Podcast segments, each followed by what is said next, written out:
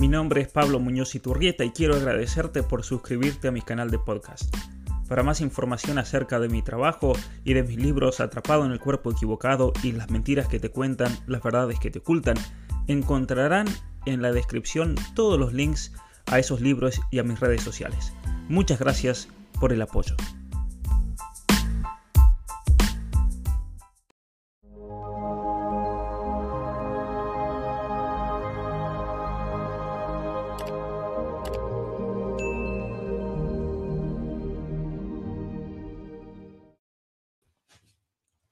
Buenas tardes a todos los que se están uniendo a este canal. Muchas gracias por el apoyo que siempre muestran y hoy día vamos a estar hablando brevemente acerca de, esta, de este fallo histórico, de, este, de esta sentencia de la Corte Suprema de los Estados Unidos, que como ya incluso el año pasado en, en dos ocasiones había hecho videos ya diciendo que esto era algo que se veía venir que con el nombramiento de una serie de jueces que eran fieles al espíritu original de la Constitución, que no iban a usar de la justicia para hacer algo tan común hoy en día en las estrategias del progresismo, el activismo judicial para así imponer una agenda concreta más allá de las leyes, más allá de la ley natural, más allá de las costumbres de un país. Y es por eso que los Estados Unidos hoy eh, lo que está ocurriendo es realmente monumental y de gran significancia también para todos nuestros países.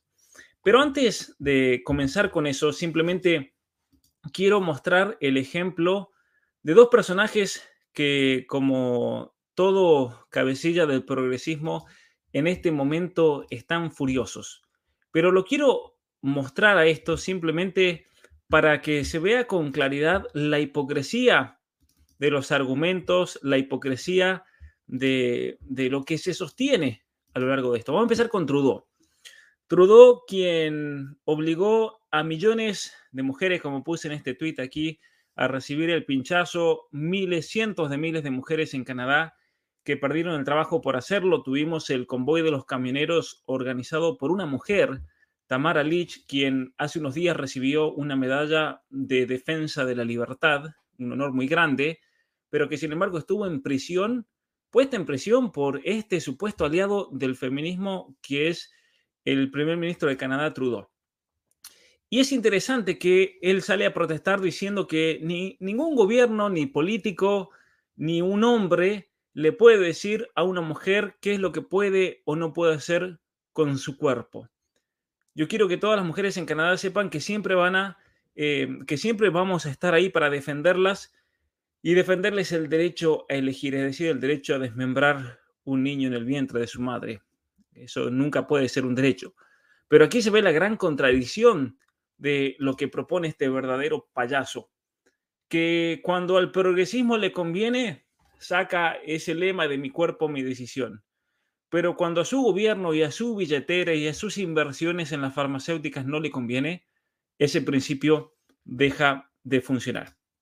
Ahora, el otro personaje que también está furioso, pero es muy interesante que este personaje esté furioso porque está comprobando lo que muchos de nosotros venimos denunciando de hace muchos años y muchas veces por culpa de estas denuncias nos acusan de conspiranoicos, nos acusan de no tener fundamentos. El mismo Soros, como vamos a ver eh, en este artículo, el mismo Soros dice lo siguiente, la decisión de la Corte Suprema de anular el fallo de Roe versus Wade termina la protección federal para el aborto, disminuye los derechos humanos. Miren qué, qué manera de entender los derechos humanos, ¿no? Disminuye los derechos humanos y eh, amenaza gravemente el, la salud reproductiva.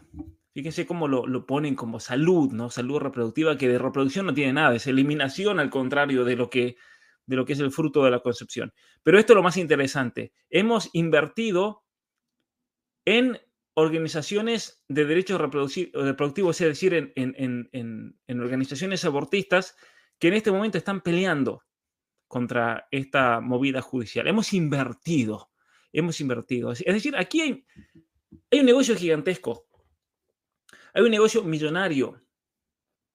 Y es por eso que esta gente está furiosa.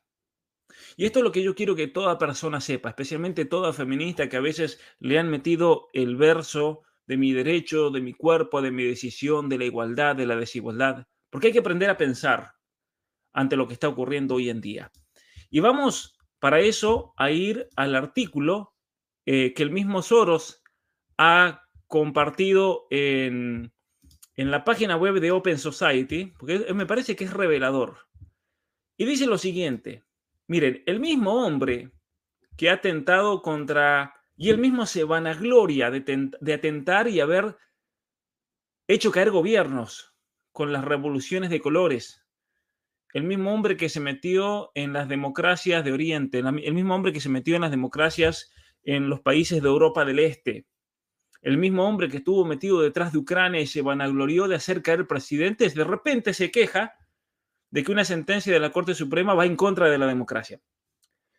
Y primera falacia, porque él dice lo siguiente, ahí vamos a ver, el, el, vamos a traducirlo, la palabra overturning, como el anular la sentencia de, de Roe versus Wade, es un asalto, un ataque a la mujer y a la democracia globalmente. Dos mentiras. Primero, porque el daño que realiza este crimen en la psicología y en el cuerpo de la mujer es devastador y no hay manera de medirlo realmente. Aparte del hecho de que en países como China se empleó de manera selectiva para eliminar a toda niña, porque las familias querían tener varón cuando se impuso la política del hijo único. Entonces, en definitiva, estamos hablando de un ataque a la mujer. Y ese es el verdadero ataque a la mujer, no la sentencia de la Corte Suprema. Y después dice que es un ataque a la democracia de modo global. A ver, señor Soros, y esto va para la gente, porque a este tipo no le interesa saber la verdad de las cosas. Pero lo que hay que tener en claro que el activismo progresista está logrando imponer su agenda en nuestros países por medio de sentencia de Corte Suprema. Y estos caraduras hipócritas luego nos vienen a hablar de democracia, cuando la democracia es lo único que les importa. Un ejemplo clarísimo, Colombia. Cuando la gente tuvo que votar por la paz, que no era paz, era simplemente legitimizar a todos los terroristas y el pueblo colombiano democráticamente dijo que no. Soros había financiado la campaña para el sí, para legitimizar a la FARC, para que un personaje como Petro llegue al poder. ¿Y saben por dónde se pasaron la democracia? Se fueron a Cuba y en La Habana contra el deseo y lo que el pueblo colombiano había decidido sacaron los tratados de La Habana y le dieron nivel constitucional. Y en esos tratados metieron la hormonización, las operaciones de reasignación de sexo, la ideología de género, la educación sexual. Y uno dice, ¿qué tiene que ver eso con, con los guerrilleros que firmaban la paz y entregaban sus armas? No tiene nada que ver, es toda una agenda política. Entonces, a esta gente la democracia les importa un pepino. Esa es la realidad. Vamos a poner otro ejemplo. En la Argentina, el caso FAL. Todo el activismo judicial por el aborto comienza con una, sentencia judicial. En Colombia pasa lo mismo con el aborto, pasa lo mismo con eh, la eutanasia. Veamos el caso de Canadá. En Canadá también se impone el aborto por sentencia de la Corte Suprema y hay un vacío legal total en Canadá de tal manera que se puede descuartizar a un niño en el momento del nacimiento. De eso es lo que se vanagloria Trudeau.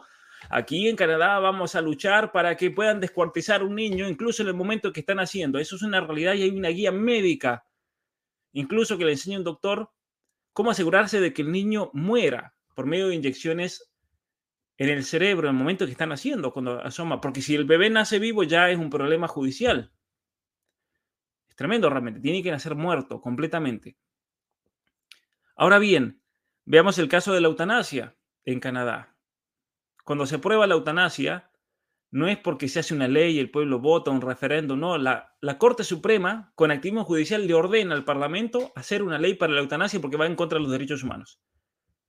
Y el payaso de Trudeau el año pasado dijo que esa ley atentaba todavía contra los derechos humanos porque los niños no tienen acceso a la eutanasia.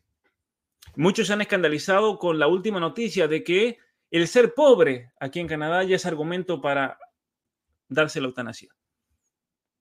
Entonces, después estos farsantes nos vienen a hablar a nosotros de democracia.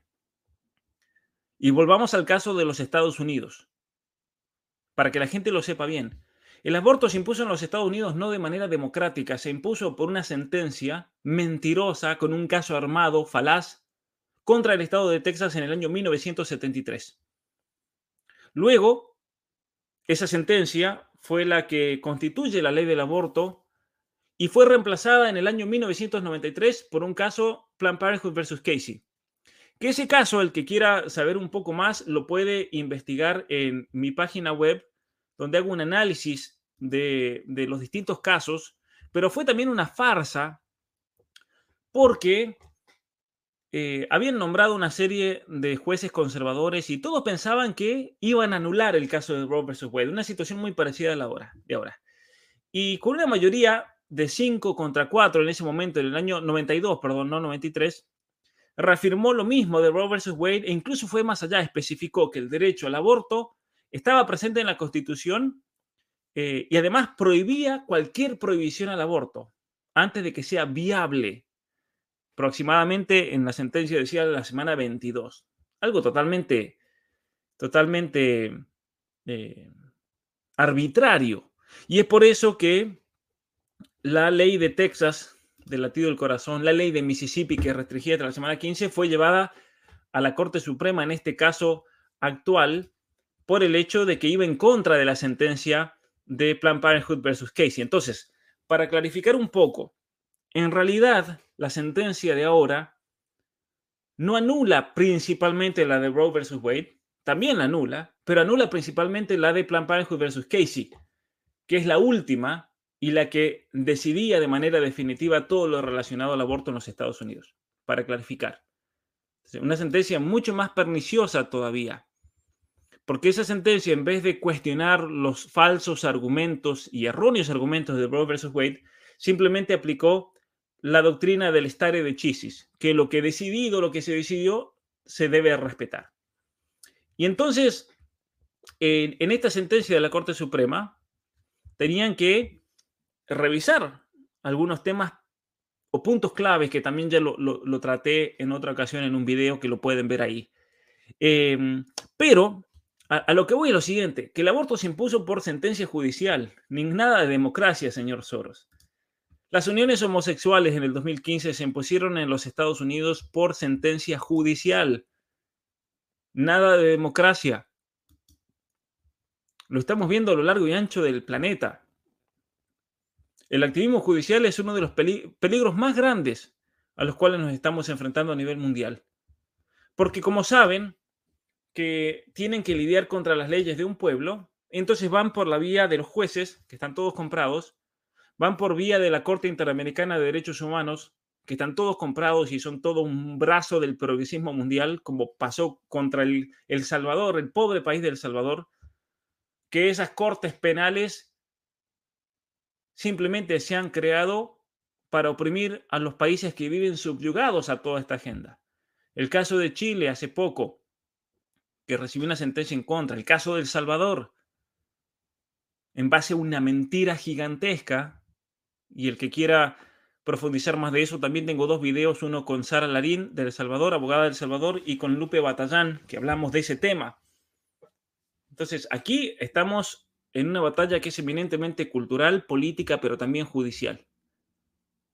Y gracias a Trump, porque hay que agradecerle a él, eh, la Corte ahora está conformada por una mayoría de gente que es honesta, que tiene amor por la verdad, que tiene un sentido de fidelidad hacia la constitución de los Estados Unidos, porque esa es la función del juez. El juez tiene que verificar la constitucionalidad de leyes o de normativas en un país. Y la mayoría de los jueces de nuestro país están todos vendidos. El caso de Ecuador es un caso ejemplar, por ejemplo. El caso de Argentina el caso de Colombia, el caso de México con el payaso de Saldívar, que no es más que un títere de la Agenda 2030. Entonces, el progresismo busca imponer por vía judicial o busca imponer por medio de una especie de constitución global, supranacional, como es la Agenda 2030. Y ese es el problema al cual nos enfrentamos hoy en día. Y ambos modos son totalmente ilegales, son totalmente anticonstitucionales.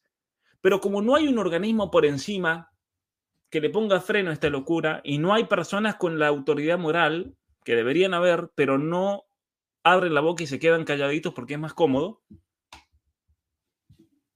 y el que sepa entender me va a entender, eso es lo que falta, ¿no? Eso es lo que falta realmente. Y bueno, uno desde aquí, desde su lugar, sin ser una persona importante ni nada, uno hace lo que puede y luchar y denuncia toda esta locura. Pero vamos a seguir como entonces, que quede bien claro que es una mentira esto de, de, Soros con respecto al ataque a la democracia y las mujeres. Y es un, mentiroso. Sin, sin, problema, no lo dice. Pero vamos a ver cómo eh, aquí dice bueno, la Corte Suprema, la decisión de hoy de anular Roe vs. Wade, caso de 1973, es un asalto en los derechos de las mujeres, en los derechos humanos y en la democracia que va a tener un impacto muy dañino alrededor del mundo. Esta decisión revierte casi 50 años de precedente en los Estados Unidos, terminando de manera explícita la protección constitucional por el aborto. Ahora, esto es falso, porque de hecho lo que los jueces han demostrado en el caso es que no hay una protección constitucional del aborto. No existe en la Constitución. Simplemente dijeron eso. Miren, señores, en 1973 le hicieron un juicio a Texas por proteger la vida. Trajeron el caso de esta mujer que era falso, armado, dijo que había sido violada. Eh, en este caso en particular ya había, ya ni siquiera tenía el niño. Ya no había ni siquiera materia sobre la cual juzgar. La Corte Suprema tendría que haber dicho, miren, la mujer ya abortó, ya está, como pasó en Argentina con el caso Fal. No hay nadie sobre quien juzgar, es algo ficticio y sobre alguien ficticio no se puede juzgar. Es una cuestión de sentido común.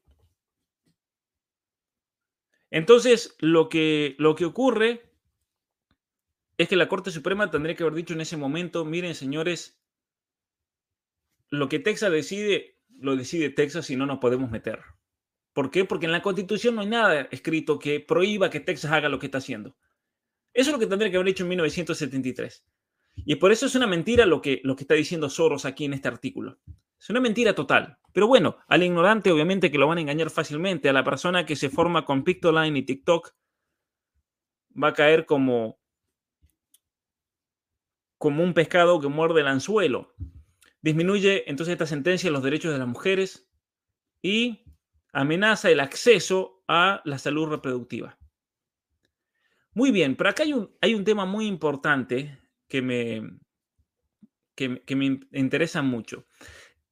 Esta sentencia es una señal eh, posible, puede ser, de que los Estados Unidos va a volver a una política de obstrucción, de poner, poner obstáculos a la salud sexual y, eh, y reproductiva y los derechos a nivel mundial, especialmente sacándole los fondos para el aborto a nivel mundial. Esto es algo positivo, o sea, solo lo que está diciendo es esto. Miren, señores, esta sentencia a nivel federal nos va a obstacularizar el negocio del aborto en el resto del mundo. No vamos a... Eh, se, se, van a venir consecuencias con esto. ¿Cómo vamos a poder, cómo vamos a poder seguir apoyando, incentivando grupos abortistas en Argentina, en México, en Colombia, en Chile, en Ecuador, en Panamá, en República Dominicana. Y alguno dirá, no, pero eso es conspiración, ahí eso no existe. Bueno, vamos a ver qué dice Soros. Entonces, 24 em, países todavía prohíben el aborto. Países como Polonia están em, restringiendo el acceso al aborto. Muy bien por Polonia. Pero miren, esto es interesante. Hay signos de esperanza también. ¿Por qué? Porque en la última década, países africanos como Benín han revertido o han relajado las leyes del aborto de la época colonial y países en Hispanoamérica, en Latinoamérica, como Argentina, Colombia y México, han avanzado hacia la decriminalización. Esto es falso, porque Argentina legalizó el aborto. ¿Qué es decriminalización, despenalización? En Colombia, por ejemplo, Abogadas feministas y grupos eh, pro aborto ganaron excepciones a la prohibición del aborto en Colombia en 2006. En el 2022 ya habían ganado casos que decriminalizaban o despenalizaban el aborto antes de las 24 semanas de gestación. En México, grupos pro-choice, grupos abortistas, y por medio de esfuerzos de litigación estratégica, resultaron en que, nuevamente, tanta democracia, en que la Corte Suprema de México despenalizara el aborto en el año 2021. Entonces, a ver, Soros nos habla de democracia, es un ataque a la democracia, pero él mismo nos está diciendo que todo esto se impuso por Cortes Supremas en nuestros países. Y aquí por, el, por, el, por la, terrible Corte Suprema de México, que es un, es, un, es un brazo del progresismo en ese país. En Argentina, los movimientos feministas lograron la adopción de la legislación que legalizaba el aborto en el año 2020. Ahora, esto es importante. Eh, esto es importante porque básicamente lo que está diciendo la Open Society es lo siguiente. La Open Society orgullosamente ha invertido en estos movimientos locales y nacionales en relación al aborto, que están peleando en este momento, tanto en los Estados Unidos como de manera global. Orgullosamente hemos invertido, mucho dinero, muchísimo dinero. ¿sí? Eh, es una locura realmente todo lo que está ocurriendo a nivel mundial. Y es lo que tenemos que saber.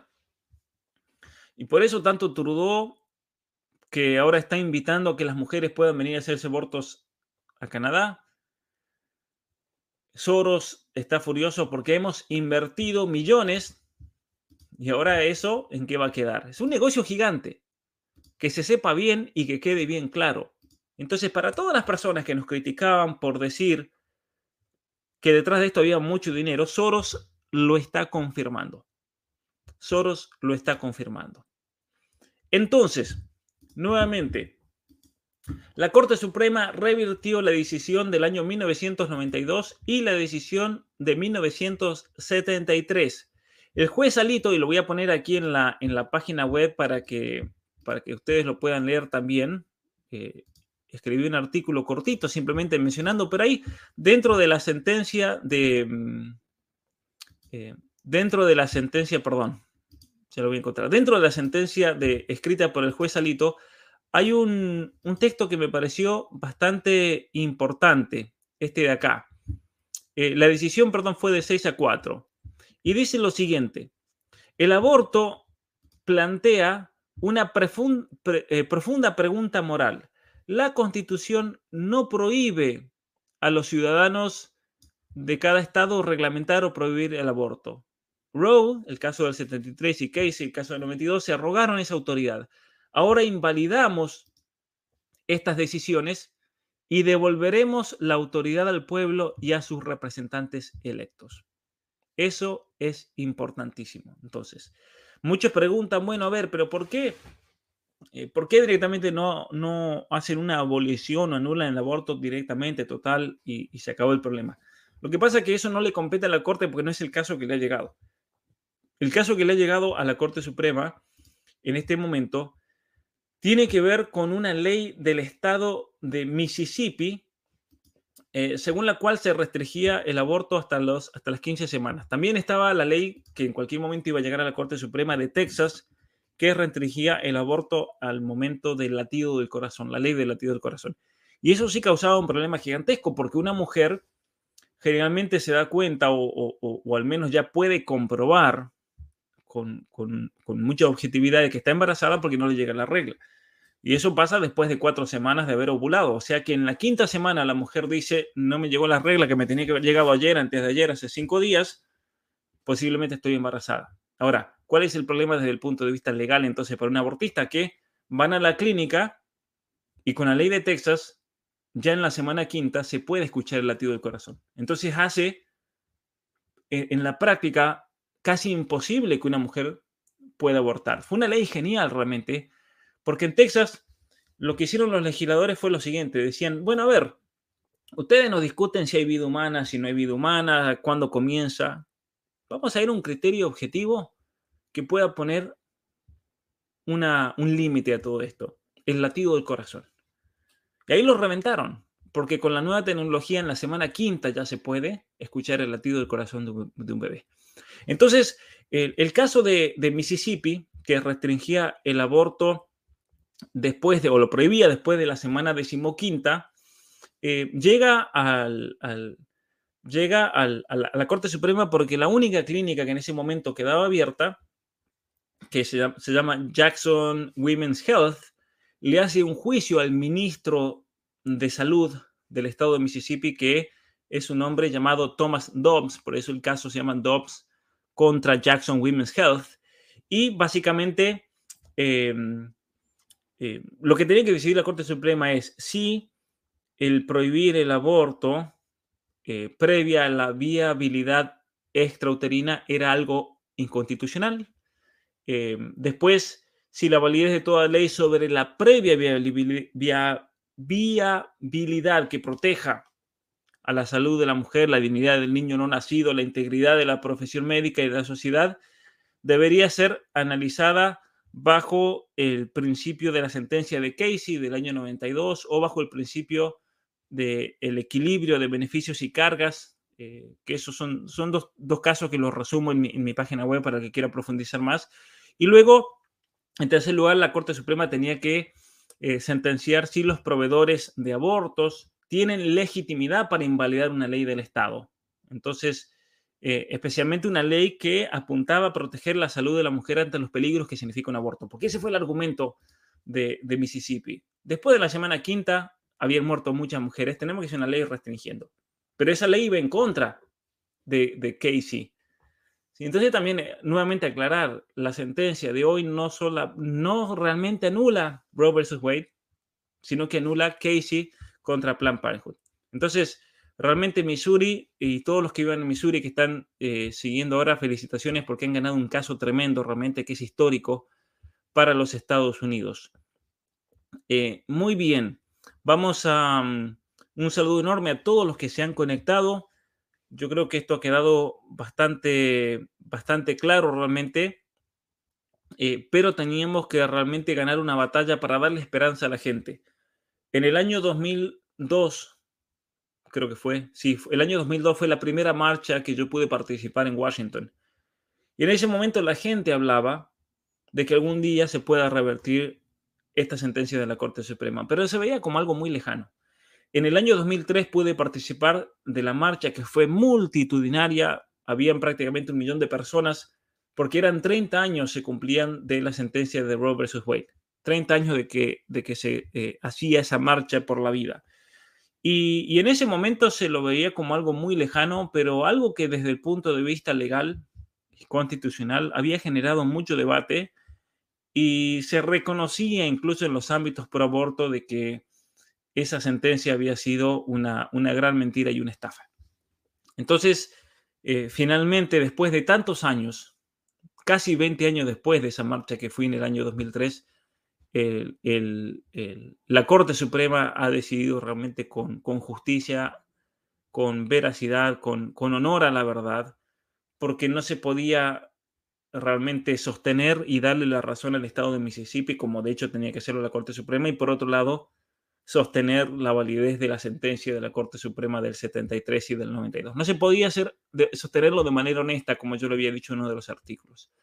Entonces ahora lo que queda hacer es, lo que están haciendo ya muchos estados, ir a la concepción, comenzar, el caso vuelve a los estados, ahora los estados van a tener que reglamentar.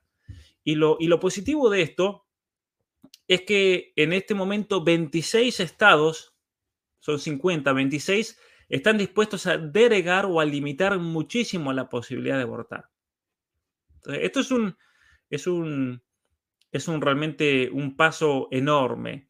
Eh, detalles de, los estados que tienen leyes que protegen la vida. Alabama, ¿sí? que prácticamente una prohibición total.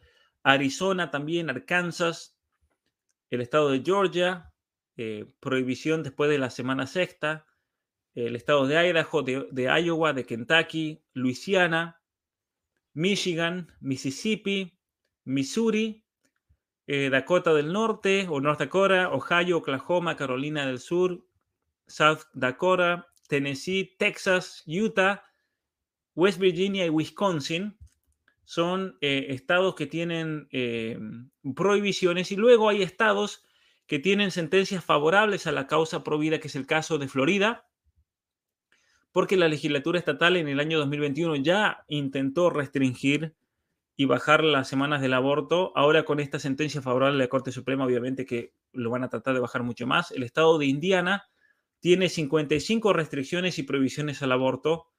Montana eh, también tiene restricciones que posiblemente van a, mm, eh, van a establecerse debido a que por culpa de una orden judicial no pudieron avanzar en la legislatura.